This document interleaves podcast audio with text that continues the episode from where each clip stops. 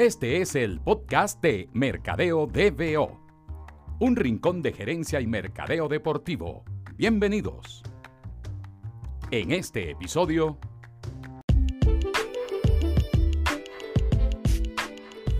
Bueno, amigas y amigos, bienvenidos a otro episodio de nuestro podcast de Mercadeo DBO. Hoy eh, con un invitado súper especial, mi pana Gustavo Arellano, que es eh, Head of Commercial Development en FIBA y que si ustedes siguen este podcast o siguen eh, la cuenta de Mercado de Veo en alguna de las plataformas de redes sociales, saben que hemos estado compartiendo contenido muy chévere en los últimos tiempos y ha estado también apoyando lo que hacemos con el Congreso todos los años. Así que muchas gracias, brother, y bienvenido al podcast de Mercadeo DBO. Muchas gracias, Mito. Encantado por la invitación y bueno, siempre contento de poder compartir información y, y conversar sobre estos temas que son bien interesantes para esta comunidad. Y vamos a tener una conversa súper interesante eh, sobre el modelo de competición de, de, FIBA, lo que estamos viendo eh, desde que se hizo el cambio a las ventanas de competición y cómo eso ha tenido un impacto eh, directo no solo para las federaciones en cada uno de sus mercados locales, sino también para las marcas que hay en, en esos mercados, porque quizás antes era eh, un poco más complicado asociarse a, a, estas competiciones regionales y mundiales. Y obviamente eh, este paso adelante que dio la FIBA en abrir esa puerta y brindarle esa oportunidad a, a, a las federaciones, eh, sin duda ha sido un cambio y, y, lo ideal en esta conversación es que entonces Gustavo les va a hablar de por qué se tomó la decisión y yo eh, con, eh, hablarles también un poquito de mi experiencia patrocinando una federación de, de nuestra región y cómo también esto nos, nos, abrió la puerta a nosotros como marca para estar, para estar ahí presente. Entonces, si quieres cuéntanos, vamos a, a arrancar por, por la parte deportiva.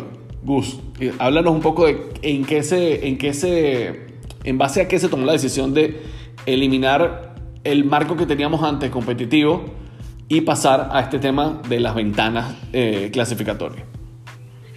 Sí, bueno, la, decisión se toma a inicios de 2012, cuando se hace una revisión estructural de la competición, del sistema de competiciones de, del baloncesto de naciones eh, en FIBA, y se determina que eh, aparecer solamente en competiciones en el verano, que era el sistema que se tenía, eh, limitaba mucho el crecimiento de las federaciones. Eso porque se tenía un producto eh, que se podía ver una vez al año, independientemente de la competencia siendo continental, olimpiadas o mundial, entendiendo que en un ciclo de cuatro años continentales eran cada dos años, y al entender que las federaciones que podían mantenerse participando en estas grandes competencias eran las beneficiadas y las que no quedaban relegadas y no podían ofrecer el, el producto de baloncesto de naciones, era evidente que el modelo tenía que cambiar.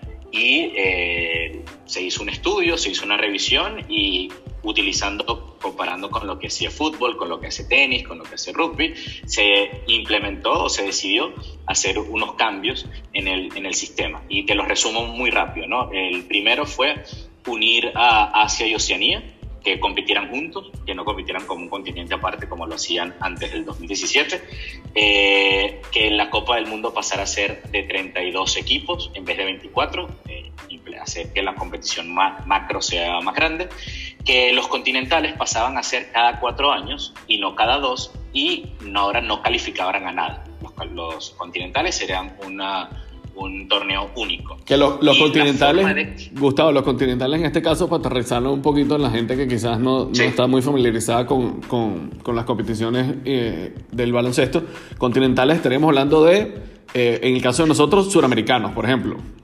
No, Copa ¿No? América. Copa América. No, Copa. Americop. Americop. Sudamericano y, es un torneo Europa. de subzona. Listo. Eh, para hacer el ejemplo Venezuela, Venezuela clasifica las Olimpiadas del 2016 porque gana el Copa América, el AmeriCup de 2015. ¿sí? Correcto. Ese fue el boleto de clasificación para Venezuela. Ahora, para clasificar a estas Olimpiadas, el sistema es totalmente diferente. Tiene que ver eh, clasificado a través de las ventanas al Mundial y de, y de la posición en el Mundial pudiera clasificar directo o ir a un repechaje, que es la posición en la que está ahora, que va a ser su repechaje próximamente en Lituania, fecha por definir por la situación de, de, del coronavirus pero el sistema es diferente. Entonces, para ubicar, eh, Venezuela es un muy buen ejemplo de cómo el sistema cambió. El continental que, en el que participó Venezuela en el 2017, que queda eliminado en fase de grupos, eh, no clasificaba nada. Campeón del 2017 no iba nada, pero Venezuela va a las ventanas, clasifica al Mundial y está con una oportunidad para una clasificación a Juegos Olímpicos en un repechaje. ¿sí?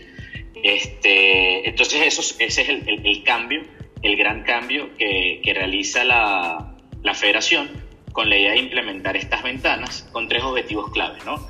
El primero, incrementar el inventario, demostrar baloncesto de naciones en, el mundo. El segundo, visibilidad y obviamente al tener más, eh, más juegos se esperaba más audiencia y finalmente frecuencia que era quizás la tecla que, que, FIBA no podía, en la que no podía sustentarse correctamente, ya que éramos una, una competición estacional y no había frecuencia para dar esa continuidad en la conectarse con el fanático, conectarse con el patrocinante y hacer realmente un producto consistente.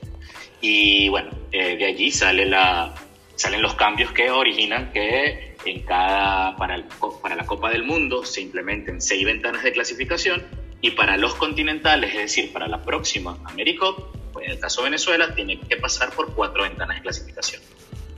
Perfecto, entonces, desde el punto de vista eh, de la comercialización de estos eventos, estamos pasando, podríamos decir, Gustavo, de un sistema centralizado, manejado por la FIBA en esta AmeriCup, a un sistema de, descentralizado en el que las federaciones pasan a tener una libertad un poco más amplia desde el punto de vista comercial para buscar eh, socios locales que quieran asociarse a la federación dentro de este nuevo marco de ventanas de, de clasificación o de calificación. Sí, el inventario que se está agregando en este, en este caso, que son las ventanas, los juegos que en casa y de visitante, son inventarios que, si bien FIBA está financiando gran parte de la, de la competición, se está dejando que parte de ese inventario comercial sea manejado por las eh, federaciones, no en asociación con el evento, sino en la posibilidad de mostrar su asociación con sus patrocinantes.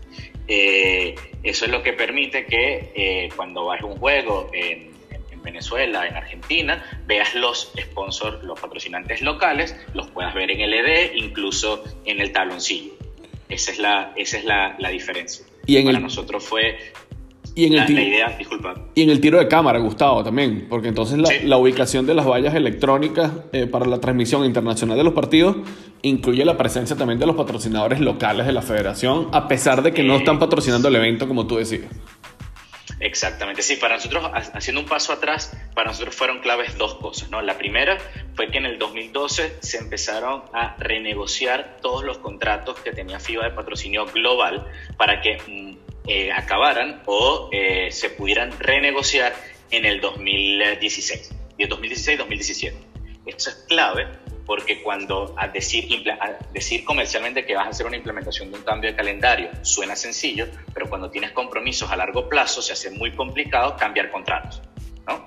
Entonces, para nosotros, eh, hacer que los patrocinantes globales pudieran ser flexibles ante esta implementación de una competencia donde no serían ellos los únicos que pudieran salir en cámara, eh, tomó un ciclo, un ciclo antes. ¿okay? Entonces eso desde el punto de vista de sponsors globales. Y desde el punto de vista de locales, eh, complementando lo que acabas de decir, eh, la idea es que ese inventario fuera el, el atractivo o una motivación para las federaciones a eh, ubicarse en el mercado y poder ser sustentables.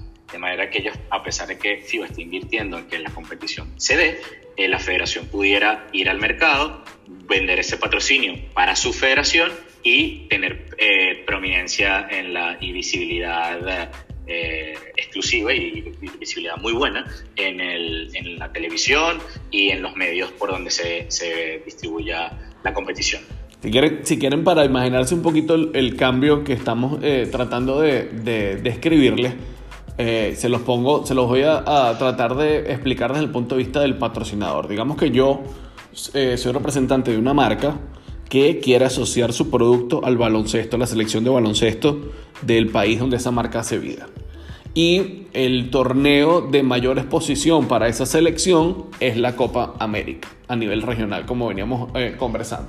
Entonces, para yo poder estar presente en los partidos en los que esa selección eh, participara, de, existir ese, ese, paquete, yo tendría que patrocinar la AmeriCup, ¿verdad? A través de FIBA. Es con, con, el modelo anterior. La única manera en la que yo podía asociar mi marca al baloncesto en una competición eh, internacional en la que participe mi selección sería patrocinando la Copa América.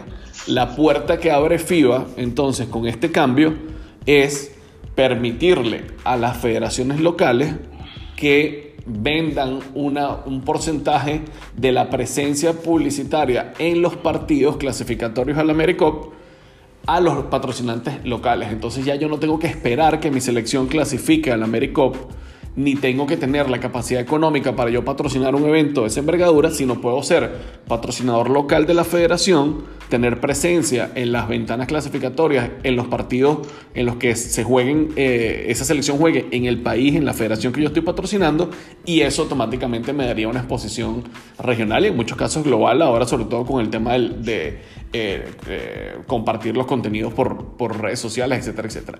¿Lo describí más o menos bien o no, Gustavo? Perfectamente, perfectamente. Es así. Y si lo ponemos en contexto con otros deportes, eh, no sucede lo mismo con eh, la clasificación al Mundial de Fútbol, porque el Colmebol, que es el dueño de la clasificación al Mundial de Fútbol por eh, Sudamérica. Federación, por Sudamérica, tienen los derechos de esa competición y ellos venden esa competición de manera centralizada y de todo lo que la Comebol recoge eh, se distribuye entre las federaciones. Nosotros como estamos ante un producto que no se ha vendido, decidimos diversificar eh, el, riesgo, ¿no? Y es que las federaciones tienen parte del inventario, 80% del inventario visual para, para, patrocinantes, lo que, es, lo que centralizó FIBA y luego distribuye son los derechos de televisión. Entonces allí se hizo una división de que si bien se financia a través de la venta de derechos de televisión, se da una oportunidad para que la federación genere ingresos propiamente y no solo ante la camiseta, ¿no? que eh, la única manera que pudiera estar asociado a la federación es un patrocinante en la camiseta, uno o dos, dependiendo de la competición. Y, y ahora se, se abre un inventario para las federaciones y de nuevo, nuestra idea, y quizás lo, lo decimos en una, una traducción al, al, español, la idea no es seguir dando de comer o dar de comer, porque no estamos en posición de, de dar dinero a todas las federaciones, sino enseñarlos a pescar, en este caso, enseñarlos a eh, confiar en ellos y trabajar con ellos para que ellos busquen en el mercado patrocinio para poder ser sostenibles. Bueno, y antes de que Gustavo nos hable un poquito de cómo ha ido entonces marchando esto, cuáles han sido los primeros resultados, yo les hablo de cuál es el atractivo eh, local para una marca como la, para la que yo trabajo. Eh, poniendo el, ejemplo de República Dominicana, eh, el baloncesto en Dominicana seguramente es el segundo deporte más seguido y de mayor afición y el permitir o bajo esta nueva estructura, esta nueva estructura competitiva, el, el, tener que la selección jugar partidos como casa en República Dominicana y que sean partidos clasificatorios al AmeriCup y que dependiendo del el grupo eh, en el que te toque participar en ese clasificatorio vengan eh, selecciones de peso a nivel regional, hace que eh, el producto a nivel de asistencia de fanáticos, a nivel de atención mediática previa, eh, durante y posterior al partido, y eh, también a, nivel de asociación de tu marca a, lo que, a todo lo que gira en torno a un partido de este tipo, sea eh, muy, muy, muy, muy atractivo. ¿no? En el caso de, de, Dominicana, en Santo Domingo, eh, nosotros tuvimos la oportunidad de, estar presentes como patrocinadores de, la Federación Dominicana de Baloncesto en el partido que eh, la República Dominicana disputó contra Canadá. La asistencia fue casi de, de 6.000 personas. El ambiente del baloncesto siempre es extraordinario, pero cuando es a nivel de selecciones, eh, yo creo que es incluso superior lo que se ve en, los gimnasios. Y sin duda el trabajo eh, del producto con, unos estándares mínimos, y eso quizás nos comentas también un pelo, Gustavo, eh, que exige la FIBA para, para el, el, el, look comercial, no solo en televisión, sino en el gimnasio, esos estándares mínimos que establece FIBA para, para las competiciones agrega muchísimo valor para marcas como nosotros estar presentes porque el producto final es un producto muy atractivo a nivel visual. Entonces, nosotros estuvimos en este, en este partido, como les digo, creo que la entrada fue algo de 5.500 y tantas personas. Eh, a nosotros nos funcionó extraordinariamente porque logramos eh, exponer nuestro producto y que, las personas que asistieron al estadio tuviesen el primer contacto con nuestro producto. Más, más de, de 1.900 personas pudieron pasar por el, por el punto que teníamos en, en el estadio y además la presencia con las vallas electrónicas y algunas cositas que hicimos antes de disputar el partido y bueno, que tenemos planificadas ahora para las próximas ventanas, pero que seguro vamos a ejecutar. La verdad es que para nosotros resultó ser una inversión muy, muy productiva hasta el momento y, que estamos seguros que va a ser eh, un, patrocinio que vamos a, a lograr sacarle muchísimo, muchísimo provecho en gran parte gracias a este tema de las ventanas. Entonces ahora cuéntanos tu Gus, eso que te comenté. Y algo que no controlamos nosotros, pero eh, eh, Dominicana terminó ganando ese partido. Además, de infarto, brother, tiempo extra. o sea, tiempo extra, exacto. O sea que Genial. los ingredientes se dieron para un debut de un patrocinante casi perfecto. Genial, de, verdad que no. El único momento en el que la pasé mal fue cuando Canadá empató el partido en el último minuto porque pensábamos que, que el la cesta había sido de tres puntos. Se revisó en, la revisión de video y se vio que el, canadiense estaba pisando la raya. Y fue el único momento en el que yo pensé. Medio centímetro. Sí, sí, sí. Lo que, te lo juro que en ese momento lo que pensé fue: Dios mío, no puede ser que estemos debutando y que pierda Dominicana en casa con Canadá. Y bueno, gracias a Dios, el tipo estaba pisando la raya, fue a tiempo extra y ganó Dominicana. Pero bueno. Y ganó Dominicana. Cuéntanos entonces. Eh, eso, eso que, que trataba de comentar. De implementación, perdón. Sí, sí este, poco retrasado. Eh, desde el punto de vista de implementación, como dices, eh, es, el reto. Esta es la, técnicamente es la séptima ventana que implementamos porque se hicieron seis para el Mundial y esta era la primera continental. Y ha sido un proceso de aprendizaje interno eh, grandísimo. La, la, calidad con la que podemos hacer ahora este evento en todas las federaciones es muy superior a lo que empezamos ya hace dos años y es la capacidad que hemos podido generar de mejorar continuamente ventana a ventana. Eh, siempre eh, trabajar en cada país, en 80 países casi simultáneamente es, retador y cuestiones que suceden eh, inherentes a cada país pues afectan cómo se ve el producto, pero hubo dos, existen dos cosas claves, ¿no? Primero, entrenar y capacitar a personas en todos estos países que viajaban y eran representantes de FIBA por la, para velar por la calidad del producto in situ, ¿no? Este, hay una lista de prioridades que atender, en algunos casos las ventanas, lo, cuando se ve o se asiste a un evento, hay muchas cosas todavía que mejorar, pero hay, una, hay un sistema que pudimos implementar para que eh, las cosas que se determinaban a mejorar se pudieran atender en la siguiente ventana. Y esto ya es quizás la iteración número 7 para varios países y se puede ver allá quizás un producto más consistente. Y la segunda es el control de la producción de la televisión. Eso sí fue no negociable. La producción es centralizada de manera que lo que tenemos como producto en pantalla en cualquier parte del mundo tenga consistencia. Es decir, que los directores fueron entrenados por la misma persona o por el mismo grupo de personas, las cámaras tienen un mínimo de calidad, eh, los tiros se hacen desde diferente, desde un estándar de distancia para que sea en la medida que el gimnasio lo permita, sea muy similar. Y eso ha sido la clave para que eh, viendo un partido en Dominicana o viéndolo en Brasil o viéndolo en Argentina, eh, ese producto sume en agregado y sea esa la, la, la, consistencia que necesitamos en vistas a nuestras grandes competiciones, como lo fue el Mundial y ahora nuestros continentales. Y en términos de resultados, Gustavo, háblanos eh, desde el punto de vista de ustedes.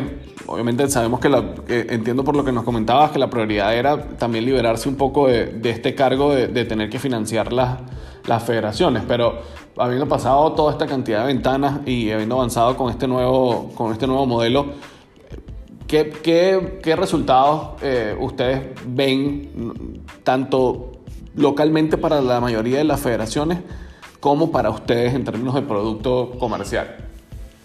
Sí, bueno, tenemos casos de éxitos puntuales, eh, de, casos de federaciones pequeñas que lograron eh, cerrar patrocinios importantes y con esto eh, dar un paso más. No todas son necesariamente, no tenemos información en detalle si esto las hace sustentable o no, porque normalmente estos patrocinios no están relacionados solamente con eh, el equipo profesional masculino, sino también con categorías menores, equipo femenino, entonces es difícil darle ese, ese, ese detalle de, de, sostenibilidad. Pero tenemos casos como Suecia, tenemos casos como eh, eh, Holanda, en el caso de, bueno, Argentina ya tenía un, eh, componente sólido de patrocinante, pero lo, fortaleció eh, tremendamente. Países en Centroamérica como Puerto Rico han establecido relaciones a largo plazo con sus patrocinantes en vez de hacerlo por dos meses en el verano y eso ha dado un impulso a estas federaciones para poder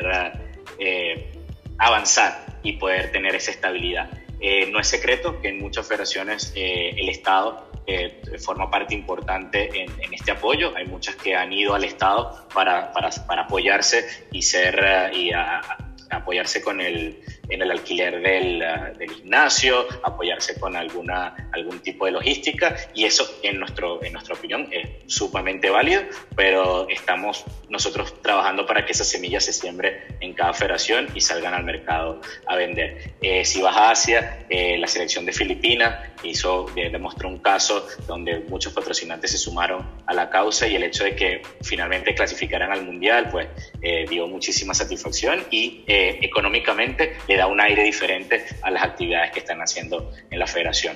Y bueno, sería cuestión de ir una por una para, para definir en qué punto están, qué punto de desarrollo. Algunas empezaron tarde, otras empezaron eh, cuando se debía haber empezado y, y, los resultados son mixtos, pero estamos muy complacidos porque al final eh, todos estamos en, la, en, el mismo barco y remando en la misma dirección, que es eh, mostrar al público baloncesto, que la gente pueda ver el baloncesto en su casa de su selección cada tres meses. Eso lo estamos logrando y desde hace dos años eh, no solo una promesa, sino un hecho que, puede, que está sucediendo a nivel global. Bueno, Gustavo, yo creo que para terminar sería un crimen no, no preguntarte sobre lo que está pasando en la actualidad con, con el tema del COVID-19 y más allá de que, de que nos hables del caso particular de baloncesto, que, que no es la idea, eh, darnos tu impresión en general de, de lo que está ocurriendo eh, ahorita, antes de comenzar a grabar el podcast, hablábamos un poquito, yo te comentaba lo que veía aquí en Centroamérica y, lo que pensamos que puede ser finalmente eh, el impacto a nivel deportivo, a nivel social, que, coincidimos los dos en que eh, prela por sobre lo que pueda ocurrir con el deporte sin duda alguna. Pero háblanos un poco de, desde la posición en la que estás, que, que, han comentado ustedes, que han conversado, que tú que tienes gente con contacto con tanta gente en otras ramas del deporte, eh, ¿cómo están viendo los próximos meses o lo que queda de, de 2020 de cara a, a, todas las, no solo las cosas que se están cancelando, sino lo que pueda pasar después? Sí, eh, bueno, complicado, estamos en una situación de una prueba para, para, la humanidad, para nuestra sociedad y que la estamos empezando a, cursar. Eh, nosotros desde acá, desde el punto de vista de planificación, eh, atrevido eh, en este momento a dar una idea de, de, impacto porque esto está empezando. No, todavía no estamos eh, cercanos, no vemos la luz en cuanto esta situación se vaya a regularizar. ¿no?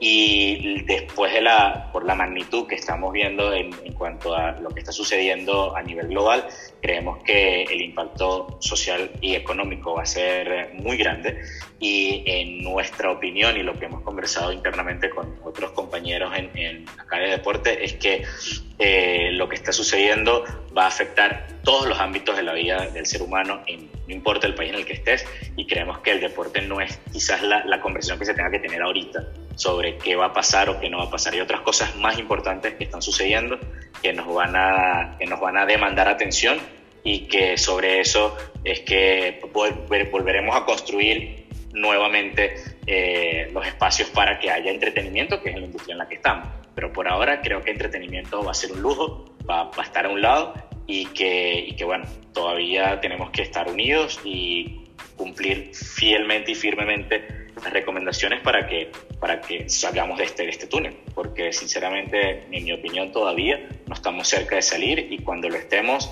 será el momento para entender cómo, cómo qué acciones y cómo el deporte pudiera influenciar. Creo que en este momento hay otras prioridades. Buenísimo, don Gus, el orgullo de Puerto Ordaz aquí en el, en el podcast de Mercadeo de Veo.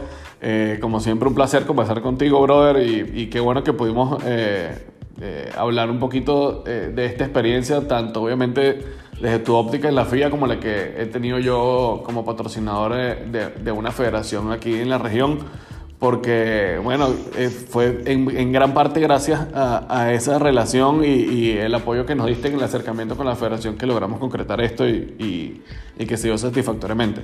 Entonces, bueno, nada. agradecido por el espacio, eh, de verdad que contento por, por, por los resultados que tenemos ahora con la implementación del calendario son, satisfactorios, estamos, tenemos la confianza que estamos haciendo crecer el baloncesto y que estamos inspirando una nueva generación y que me imagino habrás visto en el estadio niños que vieron quizás por primera vez a la selección de Dominicana jugar en su patio, quizás lo vieron el año pasado, pero muchos niños probablemente fue la primera vez que lo hicieron y eso suma a los millones, los millones de personas, pues ya, son más de dos millones de personas que han ido al estadio a ver un, juego de de clasificatorios y, es eso lo que, sobre lo que queremos construir. Y el mensaje a la audiencia que, que es una plataforma que está allí, ya no es un proyecto, está allí y si, están, eh, si quieren involucrarse con el baloncesto pueden consultar con un orgulloso patrocinante como, como Mito y cualquier cosa pueden consultar con, con nosotros en FIO para, para buscar la mejor conexión y, la mejor forma para invertir en baloncesto. Gus, para terminar tus redes, ¿dónde te podemos seguir? La gente que está escuchando este podcast eh, en, en, las plataformas de redes sociales, ¿cómo te encuentran?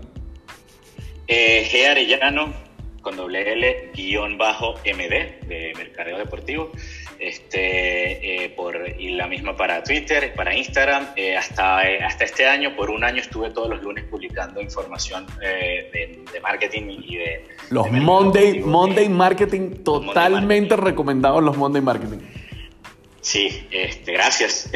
fue la idea es compartir información, información a la que tenemos acceso por estar en la industria, que creo puede añadir valor a la gente que está en esta, en esta, estos mismos pasos en, en otras regiones y esa ha sido la idea hasta ahora. Ahora pues estoy revisando un poco, aprovechando esta coyuntura de cómo seguir bajando esta información y cómo hacerlo de, de otras formas. Y ahorita, bueno, va a tomar un tiempo para reestructurarlo, pero seguiremos bajando información, compartiendo contenido para que se arme esta comunidad que, bueno, a la que yo me siento parte gracias a, a Mercadeo de BO y que, y que, bueno, seguirla sumando para que esto crezca y, bueno, nuestra industria de deporte como parte de una forma de entretenimiento siga siendo una influencia positiva en nuestra sociedad. Muchas gracias, Gus, por estar aquí. Muchas gracias a ustedes por escuchar este episodio del podcast de Mercado de Veo y los esperamos en una próxima oportunidad.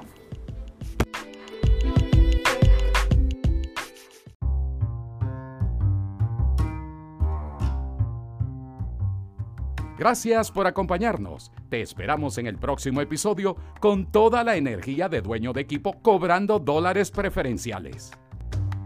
Esto fue el podcast de Mercadeo DBO.